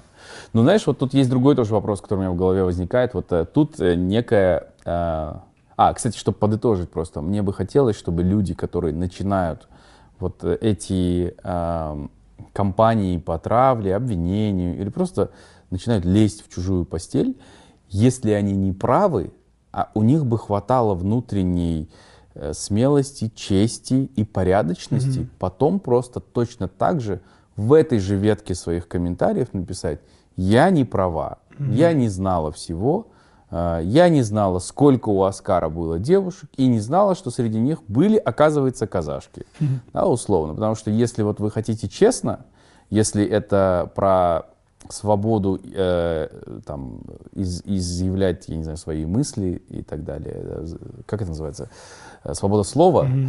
ну, то есть она приходит с ответственностью тоже. Это ну, да. свобода слова это не анархия, что ты выпалил что-то и пошел дальше. Mm-hmm. Типа классно стало, облегчился, сходил по большому и пошел дальше. Если ты позволяешь себе какие-то вещи говорить, которые могут ранить, задеть другого человека, повлиять на его репутацию, на его душевное равновесие, и ты не прав, тогда, пожалуйста, признайся в том, что ты не прав. Хотя этого никто, скорее всего, не увидит. Потому что это все живет пару дней, и люди двигаются дальше канцелить другого. Мне нравится, есть аккаунты в Твиттере, люди заходят и говорят, девушки пишут, типа, классно, каждый день по одному цисгендерному мужику канцелим. Пошли дальше. Круто. Думаешь, блин, почему у вас, почему? ну, жизнь прекрасна, столько всего замечательного, чем можно заняться, куда это, эту энергию можно направить. Ну вот, как-то так. И вот здесь у меня вопрос к тебе. Вот э, тебя присваивают себе, это наш Оскар, он казах, и он должен встречаться с казашками, Ему должны нравиться казашки, не потому что мы говорим, потому что ему должны они просто нравиться. Да? Mm-hmm. Это такое вот а, провозглашение права на тебя, как на народное достояние, национальное. Но ведь, если посмотреть с другой стороны, мы ведь как, муж, как мужчины очень часто так поступаем с женщинами.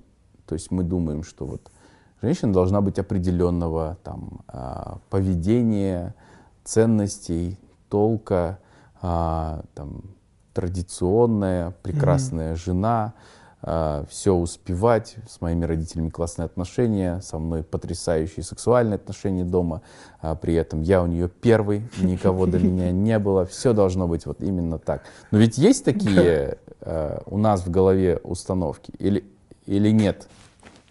Есть, есть. Я это называю внутренним феминизмом, когда я иду на такие компромиссы, когда я в отношениях, допустим, и когда ты что-то, то, что, ну, ханженство, когда ты ага. себе что-то позволяешь, а с, э, своему партнеру? партнеру, да, не позволяешь, потому что или не принимаешь какие-то вещи. Допустим, если у тебя было богатое прошлое, событийное, то ты это себе прощаешь, позволяешь, а такое же богатое событийное прошлое своей девушке простить принять, точнее, не простить, а принять сложно, потому что патриархальное внутри такое рождается, что нет, она должна быть такой или другой. Ну, это большая, большая такая тема касательно то, что, того, что присваивают. Эм, это такая штука, это даже мило. То есть мне иногда даже приятно, когда... Где же это было? А, это было в Москве, когда я где-то иду, и ко мне подходит... А, и в Грузии это было, и в Москве это было, и в Стамбуле такое было, когда мне говорят, вы же наш актер. И вот эта фраза «вы же наш актер», угу. ну, а я в своей голове вообще ничей не актер. Я в своей голове вообще мамин папин сын, я просто Оскар. Ну, я делаю то, что мне нравится. А наш, и вот это вот, и такое ощущение, что наш, ничего себе. То есть люди какое-то личное сопричастие чувствуют со мной. Да, да, отождествляют, да. ассоциируют. И это приятно в плане как-то себя начинаешь вести как-то. Вот я в каком-то смысле представляю там, да, страну, вот если особенно за рубеж uh-huh. куда-то выезжаю. Uh-huh. Но когда это касается личной жизни, то это, ну, такое, не очень это приятно. Hmm. Но ты за собой замечаешь, да, вот то, что тебя эти штуки, ну, то есть в тебе эти штуки есть все равно. Двойные стандарты. К, это по отношению к да. женщине? Да. Чем больше я с собой знакомлюсь, тем, тем их больше, потому что я такой думаю, ну нет, я вот прогрессивный молодой человек, а вот что-то, что-то... А потом мы вот жили с моей... С Лера, Лера ее зовут, мы вот с Лерой жили вместе какое-то время, и какие-то вещи, то есть в быту у меня просыпается мой папа, мой дедушка, мой прадедушка, yeah. какие-то вот очень патриархальные вещи. Том, Модели, что... да? Да, да, да. О том, что почему здесь не убрано, или что-то mm-hmm. какое-то Блин, это так странно, типа. Да-да-да, это ужасно. Я просто тоже за собой такое замечаю. Ну, в смысле, что я... Я прямо интонационно папу своего просто интонацию один в один интонации говорю. И, как правило, это те вещи, которые мне в папе, которые я смотрел на папу и такой, вот я так не буду. Вот у меня вот именно то, оно так проскакивает. Да. Слушай, ну вот раз уж мы туда зашли уже, а в отношениях ты был с девушкой из России, да? Вот Лера, она из России, и у нее, ну, у нас же все равно, у наших девушек немножко друг, другой, не люблю слово менталитет, но в целом, ну, то есть даже отношение вот к тому, там, кто отвечает за быт. Mm-hmm. Ну, то есть вот все равно э, мы же более консервативные. То есть вот то, что ты воспринимаешь как да, стандарт, да. типа, ну, за дом отвечает она. Дома должно быть чисто, вкусно там и так далее. А в других культурах это не обязательно. Ну, то есть есть вообще культуры, где 50 на 50 все. Если я там сегодня пройду пылесосом, то ты помоешь полы и наоборот. Mm-hmm. Если я готовлю, ты моешь посуду и далее. Это... Это причем про меня в том числе. В смысле, вот про то, что я готовлю, ты убираешь посуду, это железное правило. Да. И убираться, я в этом смысле самостоятельный молодой мужчина. Я ну, за собой убираюсь, да. и все я... То есть, наверное, а, традиционализм, граничащий вот с какими-то э, прогрессивными, наверное, понятиями. И от того и сложнее, потому что это же какая-то ну, шизофрения, которая да, иногда выстреливает. Да, да. Такой, я супер прогрессивный, да. молодой, современный человек, и потом, типа, почему вот это вот да. не сделано? И через пять минут қызым ау қалай түсінбей тұрсың сен Есть түсінбейтін бар. Ты сидишь, как ты это не понимаешь? Это же основа основ. И она тоже на тебя так смотрит. То есть ментально это, это то, о чем мне папа говорил. И вот бабушка недавно мне по телефону сказала. Mm. О том, что это э, люби, кого любишь, и мы тебе доверяем, и твой, ну, твое слово будет последним, затем с кем ты выбираешь быть. Угу. Но уч... просто знай, что это будет очень сложно. И бабушка вот пример рассказывала, что у них у нее есть там старый сосед, бывший друг, он женился на русской, много лет прожил, у них много детей, потом э, перед смертью, я не знаю, вот его жена умерла уже или нет, но вот он сам перед смертью, уже будучи очень пожилым дедушкой, сказал, э, балаларыма балаларымның балаларыма айтыңдар ешқашан қыз алатын болса қазақтың қызын алсын өте қиын типа ну вот и вот он как-то эту мысль развил о том, что как мне сложно было всю жизнь, о том, что я ее очень люблю. И лучше я женщину не встречал, но так это сложно, так М. много сложностей, которых ты не видишь в молодости. И да, я с этим согласен, правда. Вот в этих, ну, я как раз-таки это и увидел, что есть разность, ментальная разность. И есть ром- Клэши, да, происходят? да. Есть романтическое желание о том, что мы с тобой все это переборем, мы с тобой все это пройдем, мы с тобой граждане мира, и мы полюбим друг друга такими, какие мы есть, целиком. Мгм. Но у меня таких романтических мыслей уже гораздо поменьше стало. Как-то стало о том, что, ну, наверное, лучше тогда искать более подходящего человека, э, чем начать встречаться с менее подходящим и как бы принимать. И, наверное, мне нужно подождать и Да, да, ну, ну, ну, конечно, это такой еще вопрос, да, очень тонкий, потому что это вопрос э, чувств, это вопрос, э, ну, других материй. Это же не, Абсолютно. это же не какой-то голый расчет холодный, да, что вот ты такой решил. Я женюсь на казашке, это подходит по всем Мгм. моим пунктам, Мгм. грубо говоря. Но чтобы это тоже, с другой стороны, не звучало как какая-то там ксенофобия или что такое, потому что это вообще Нет, не, я думаю, это мы очень не об этом. Да, я думаю, мы очень о бытовой вещи говорим, Да. о том, что э, о том, что это, ну, волчата с волчатами, лисята с лисятами. То есть как-то оно Мгм. так оно, ну, легче, к чему я пришел, легче. Не... То есть там и так сложности хватает, что это женщина, ну, я мужчина, она женщина. То есть уже конфликт как бы.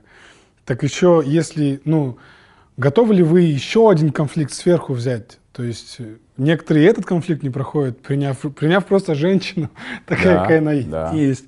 А тут ты еще сталкиваешься с ментальной раз- разницей, а она очень большая, потому что институт семьи в России и институт семьи в Казахстане это совершенно разные вещи. Мгм. То есть я понимаю, что она просто она воспитывалась вот в другой среде. Она воспитывалась. Соответственно, ее родители, они другие, мои родители другие.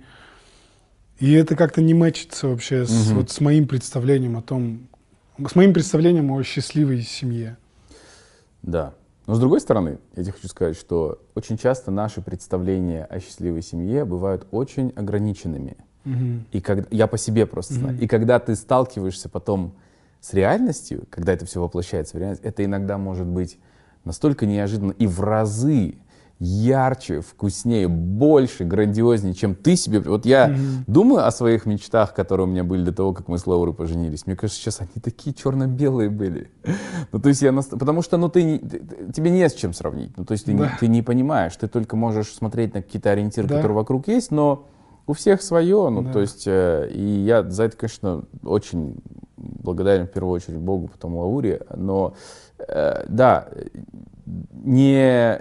Короче, не создавай коробку, Да-да-да. в которую обязательно должны будут поместиться там определенные фигурки. Да, но это скорее интуитивно, знаешь, когда ты чувствуешь, что м, не туда. Мгм, Когда ты мгм. Это правда. за, ш- за шаг или за два чувствуешь, что м, там лед тонкий. Я уже здесь чувствую, что там я провалюсь, поэтому я даже туда идти не буду. Мгм. Я лучше...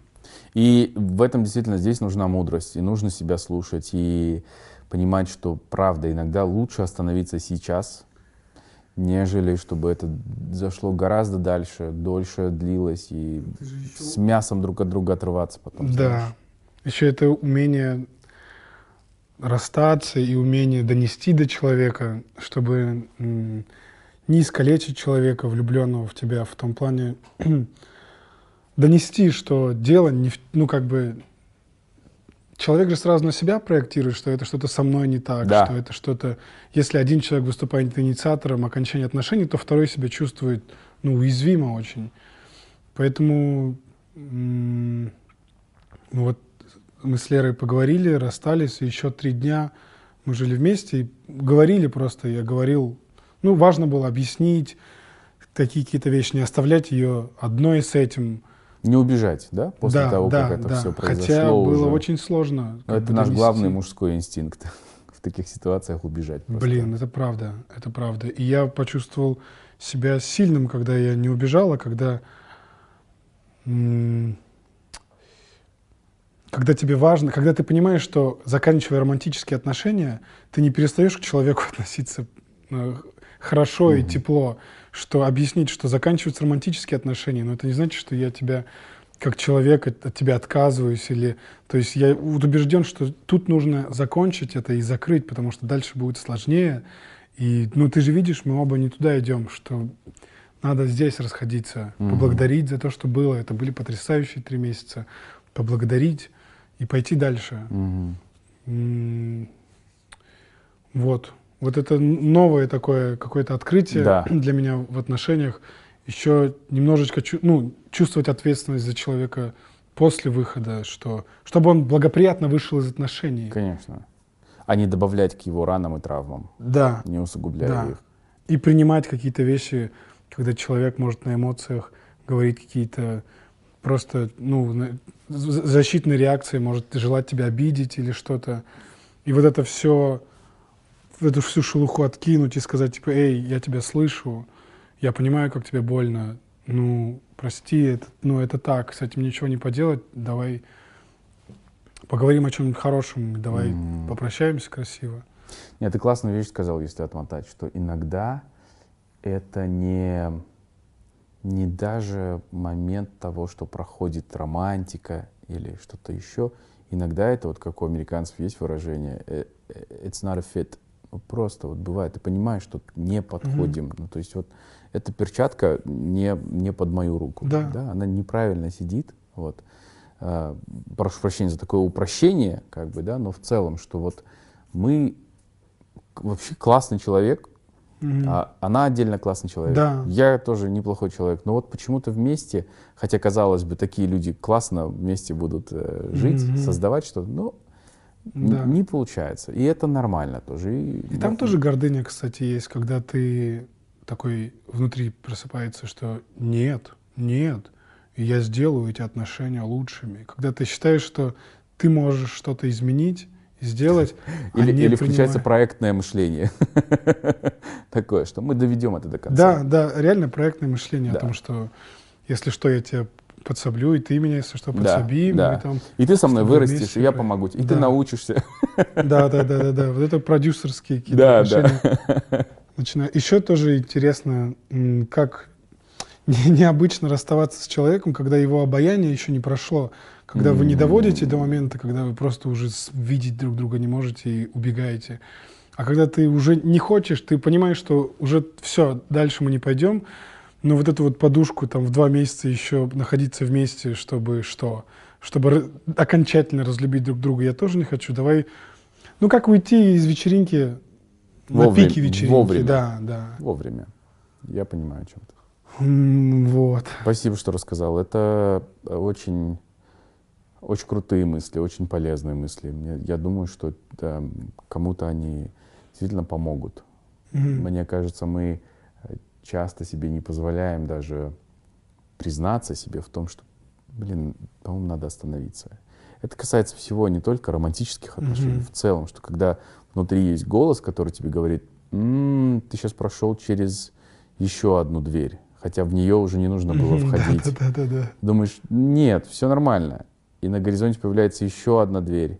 Ты думаешь, не надо через нее сейчас проходить, можно развернуться, это не Мгм. проблема. Но ты по инерции идешь Мгм. дальше, потому что не хочешь себе признать, что а, даже в чем-то, может быть, ты ошибся, да? Ну, то есть вот в том, что ты там зашел так далеко, начал это развивать или, или себя не остановил вовремя. Ну, вот такие штуки. Еще есть такое, когда ты очень не хочешь расстраивать своего партнера. Конечно. И это очень странно. Ну, когда... У меня было такое было в предыдущих отношениях, когда ты уже все понимаешь, что дальше не пойдем, но осознаешь, что человеку настолько будет больно это принять, что такой, ну ладно, еще подождем, подождем.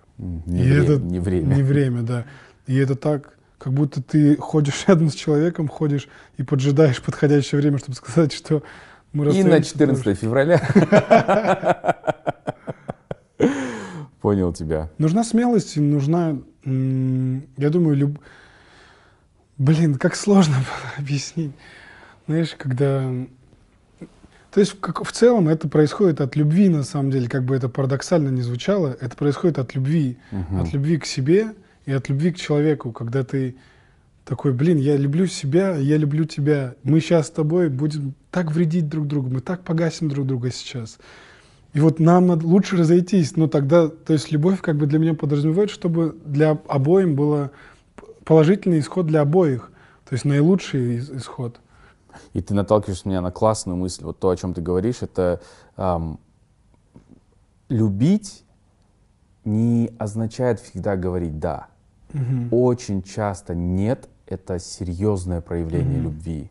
Когда ты можешь человеку, несмотря на то, что ты понимаешь, что ему будет больно, ты осознаешь, что это полезнее да. сейчас, да. и ты говоришь человеку «нет».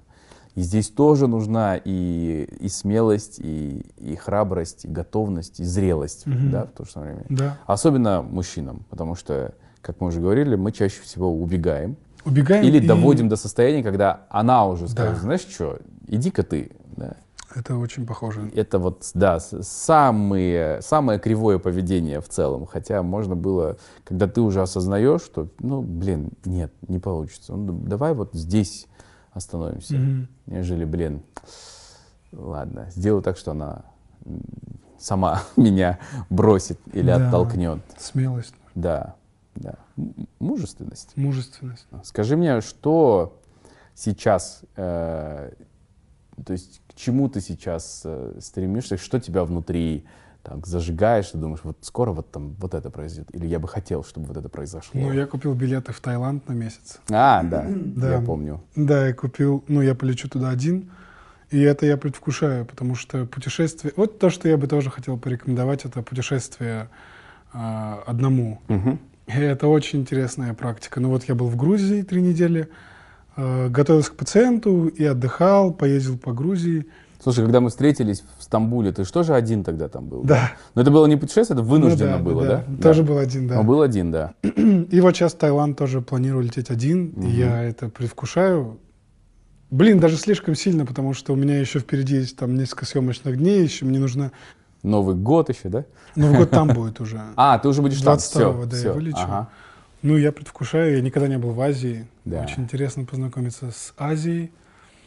Вот это самое такое предвкушающее. Угу.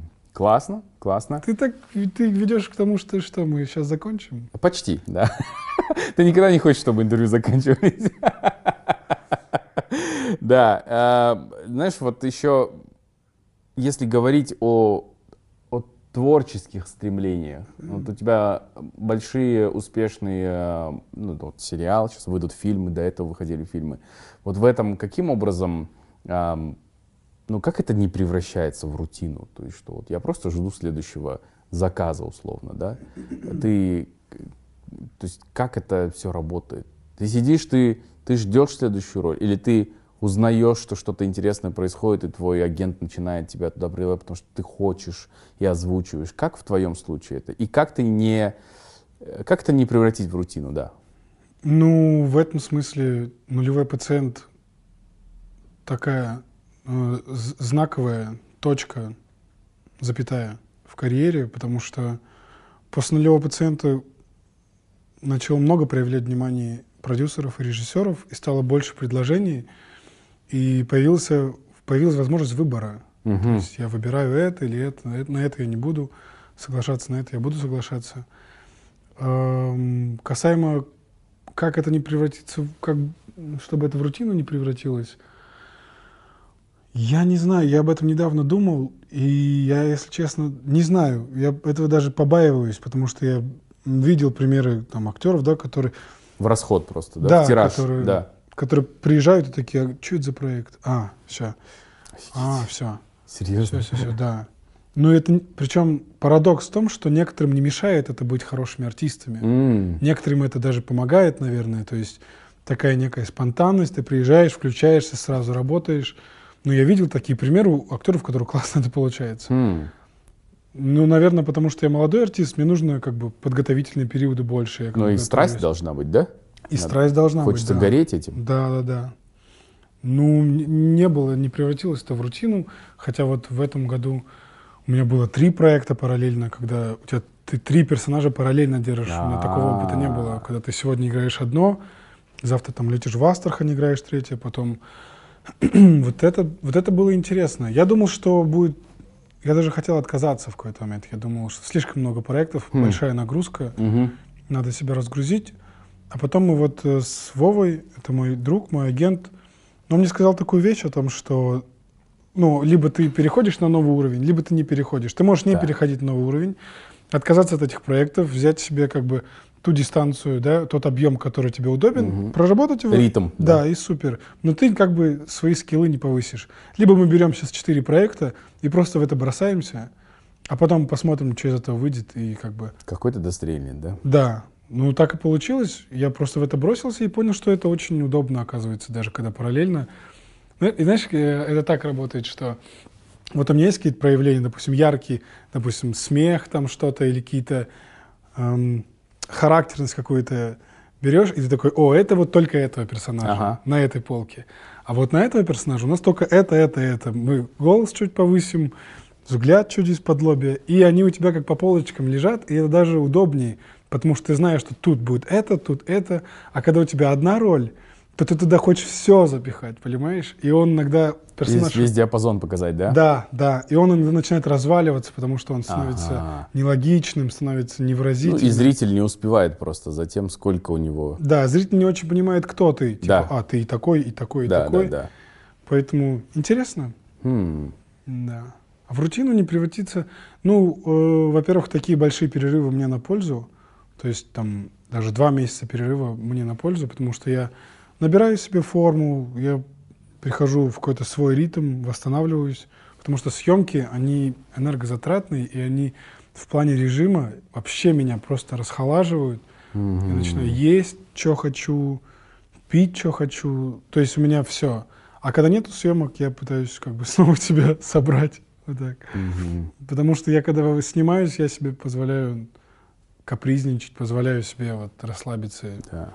Потому Не, что ну, это знаешь, как э, держать диету в путешествиях. Когда ты в разъездах, очень сложно придерживаться какого-то режима питания, что и так стресса да. достаточно. да и как будто бы не надо, как будто бы наоборот нужно поддержать Да, организм, да, побаловать себя Да, да, немного. да. И это, это, мне кажется, здравая тоже штука, когда ты понимаешь, что ты очень-очень много работаешь. Вот. Мгм. Какой, ты вот рассказал о том, что будут выходить эм, а, Оливье и роботы, да, я прочел, что ты снялся в Триггере тоже с Мгм. Ириной Розановой, А, правильно? Ирина Розанова, по-моему, да? В триггере? Да. Нет, Ой, прес- не, по- престиж. по- престиж, какой Да. триггер, да, престиж. Триггер я путаю, да? Или ты снялся в триггере? Триггер снялся, да. В триггере ты тоже В снялся. полном метре немножечко, да. Мгм. А, вот это один из полнометражных, ты сказал, что есть еще второй. Поехавшая есть. Поехавшая. Это полнометражно, мы его на Байкале снимали. А. Интересная история. Меня там немного, я там играю а, узбека, курьера, который встречается там роуд-муви женское. А, женское роуд-муви, где вот встречается такой персонаж. Ага. И Лада Голд, это на этот сериал я ставлю. Ну вот это был мой вопрос. Что ты больше всего ожидаешь сам в следующем году из, э, из релизов, которые еще ожидаются? Э, Лада Голд, Лада Гол. Да, все ожидаю, все, на самом деле, и престиж интересные. То есть мало того, что это в параллель, так это все еще по-своему интересные проекты. И какие-то есть нишевые, очень под какую-то, ну, под целевую, ну, под аудиторию. Есть что-то такое объемное. Ну, Лада Голд, не знаю, для меня это Никита Власов, режиссер. Для меня это, может быть, даже какой-то новой вехой в русских А сериалах. вкратце ты можешь рассказать, то есть, что это, про что это? Вкратце, это роуд-муви, а нет, это приключения, при- жанр приключений. А, Там завязка в том, что в 90-е годы Тольятти, город, там «Лада» производили. Мгм. И что бандиты, у которых было много денег, чтобы как-то это все скрыть, сделали золотую «Ладу Голд» полностью из золота. Полностью, всю из золота. То есть все вложили туда. И спустя много лет их дети и внуки, они сами начинают гоняться за этой машиной. А, она- это 12 стульев, да? Типа того. Ага. А она оказывается в Казахстане. О, И они приезжают в Казахстан, и их встречает Касум Третий, это персонаж, которого я играл. Касум Третий. Касума старшего играл Азиз Бишналиев, Так. отца моего играл. Ну и вот такая история, ну, очень яркая. Это комиксы такие русские, там такие персонажи. Касум Третий просто отвал башки, что за персонаж. Супер. Ну, то есть, э, вот это то, что меня интересовало. Ты не чувствуешь, что э, тебя сейчас тайпкастят. То есть все персонажи, которых, роли, которые тебе предлагают, они разные. Да. Это не только вот привязка там условно к национальности, к внешности так далее. А там интересно, какой-то такой феномен случился после нулевого пациента. Каждый режиссер, который меня утверждал на следующую роль, у каждого режиссера была задача сделать антипода э, Кирсану. Кирсан это Ага. персонаж нулевого пациента. И вот у каждого, Калмык, да? Мгм. да, ну вот у троих точно режиссеров была личная задача, типа, а я Аскара покажу по-другому. Вот я его вижу другим. Супер. И я такой, я только за, давайте далеко уйдем от Кирсана вообще. Я на все стороны готов тянуться, давайте. Мгм. И поэтому, да, они разные, разные. Я вот за это как раз-таки совсем не переживаю. Класс. Будем ждать. Обязательно. Ну и до того, как мы перейдем к тому, что, возможно, мы начнем прощаться, и, может быть, даже это интервью закончится когда-нибудь, я хочу Поверить в это не могу. Я хочу сказать э, зрителям, которые нас смотрят, что у нас есть конкурс э, от Оскара. У нас есть подарок. Э, Оскар его сегодня с собой не принес, но а, он будет с автографом от Оскара. И... Секундочку, прошу поправку здесь. Да. Оскар не принес, но Оскар не знал, что нужно принести. Да, это моя ошибка, я поздно сказал. Но подарок есть. Он у вас, он, он будет у вас, если вы станете победителем э, с автографом от Оскара Ильясова. Но это будет точно книга. Это будет книга. Какая ты не скажешь? Н- нет. А, ты еще подумаешь, значит. То есть это не та будет книга, а может быть это будет другая Да. книга. Окей, если вы хотите, чтобы в вашей библиотеке, надеюсь, что вы, у вас есть библиотека, и что вы храните и бумажные тоже книги, напечатанные, а не только электронные, а, то участвуйте в нашем конкурсе. Для этого нужно будет просто в закрепленном комментарии мы расскажем вам об условиях, что нужно сделать. Надо быть, во-первых, моим подписчиком, подписчиком канала, и а, ответить, точнее не ответить, а выполнить некое задание. Вы вот здесь можете прочитать в первом комментарии. И а, через определенное время мы объявим а, победителя. Пока Оскар здесь, он мне передаст вашу книгу, подпишет ее, а я уже передам дальше. Но вам надо быть из Казахстана. Дальше я книгу отправлять не буду. Имейте это в виду. И раз уж мы не наговорились, скажи мне, пожалуйста, вот э, что за последнее время, наверное, ну вот какое-то, может быть, серьезное, глубокое, новое осознание или какой-то инсайт, которым тебе сейчас хочется делиться с людьми? Ну, что-то такое, что вот ты понял о себе, о жизни, о других, я не знаю. Э, И тебе бы хотелось, чтобы другие тоже это осознали. Есть что-то такое?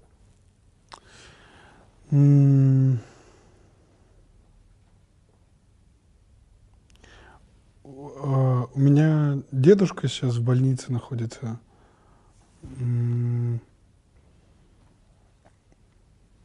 А я... Вот я в 96-м году родился. Вот все те, кто меня в этом мире встретили, они все еще живы. Все две бабушки и дедушка, и родители, и все живы. И мне уже 26, а я вот как родился, я до сих пор внук трижды, получается, потому что у меня две бабушки и дедушка. И бабушка, бабушки стареют, и приближается что-то неминуемое, М. и это, и это страшно. Это то, что меня беспокоит. Это то, что... Вообще я подумал о том, что как будто бы пока у тебя есть бабушка и дедушка, ты остаешься все еще ребенком Мгм. и внуком остаешься, потому что я внук все еще в 26. Ам, ну вот какая-то есть, какие-то есть мысли касаемо неминуемости, касаемо принятия, касаемо взросления. Но вот это вот... Кто-то мне недавно сказал о том, что когда ты... А, это Кана Бесикеев сказал. Когда умирает человек из близких, ну, умирает часть тебя, потому что он уже занимал какую-то часть. И... Не знаю, у меня много мыслей вот касаемо почему-то... Ну, не почему-то, понятно почему. Мгм. Касаемо принятия ухода близких людей. М, Вот. Страшно? Да, я, я понимаю, что это может быть очень страшно. Но все-таки надеюсь и желаю дедушке здоровья, выздоровления, сил, Да. и что это ну, не что-то прямо совсем неминуемое. Очень надеюсь. Хотелось бы. Такая вот, э, такая вот нота. Да. Ну, интересно, я вот за этим увидел папу, что, ну, допустим, не только же у меня дедушка в больнице, Мгм. это же у папы папа в больнице. И это совсем тоже новые проявления. У бабушки муж в больнице. То есть какие-то новые грани, вот опять же, близких людей. Ну вот, наверное, главный такой инсайт, что есть наш источник, что это семья, Да. и что это самые, в общем-то, самые важные отношения в моей жизни. И все последующие отношения, да, вот что идут дальше, они источником идут из семьи. И это те, те самые отношения, куда нужно инвестировать м, внимание, время, Мгм. э, терпение, любовь. И просто я все больше и больше в этом убеждаюсь. В том, что вот с бабушкой сейчас говорим, тоже интересно.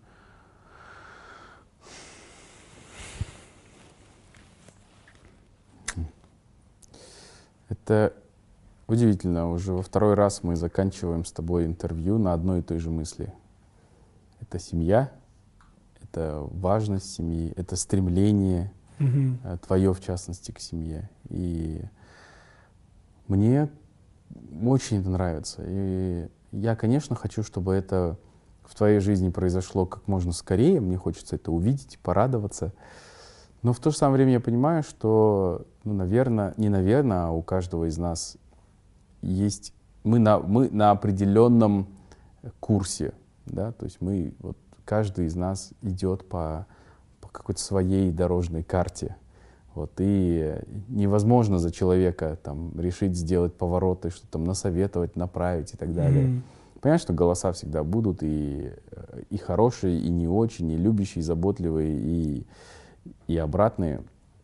Но я очень хочу, чтобы это произошло в твоей жизни в правильное время, чтобы Да. ты набрался терпения, и дождался именно свою женщину, ту, которая ходит где-то именно для тебя, и точно так же э, э, терпеливо ждет, чтобы не было полумер, и это было по-настоящему, это было навсегда, чтобы у вас было очень много казахских внуков. Да будет так. Да, аминь. Дай Бог, дай Бог. Спасибо тебе большое. Спасибо. Спасибо за еще один разговор. А, наш традиционный. Я сегодня, мы сидим, разговариваем, я думаю, я уже могу в YouTube у себя на канале сделать отдельный плейлист Оскар Ильясов. Сколько это пятое видео это будет? да? Э, Это вместе с подкастом будет, по-моему, три интервью и подкаст четыре, но ты есть там в маленьких других каких-то еще. А, во влоге есть. А, не, подожди, два подкаста, у нас же паралимпиец еще был. Паралимпийц И в Турции влог. был. Да, да, то есть Еще тогда- влог. То есть это самый густонаселенный плейлист будет Да. у меня. Это шестое видео получается. Да. Вот. Было да. бы здорово еще в, в Таиланде тоже Ну, засветиться у вас во Ну, влоге. посмотрим, да, посмотрим, мы же там можем пересечься, может быть, так и получится. Да.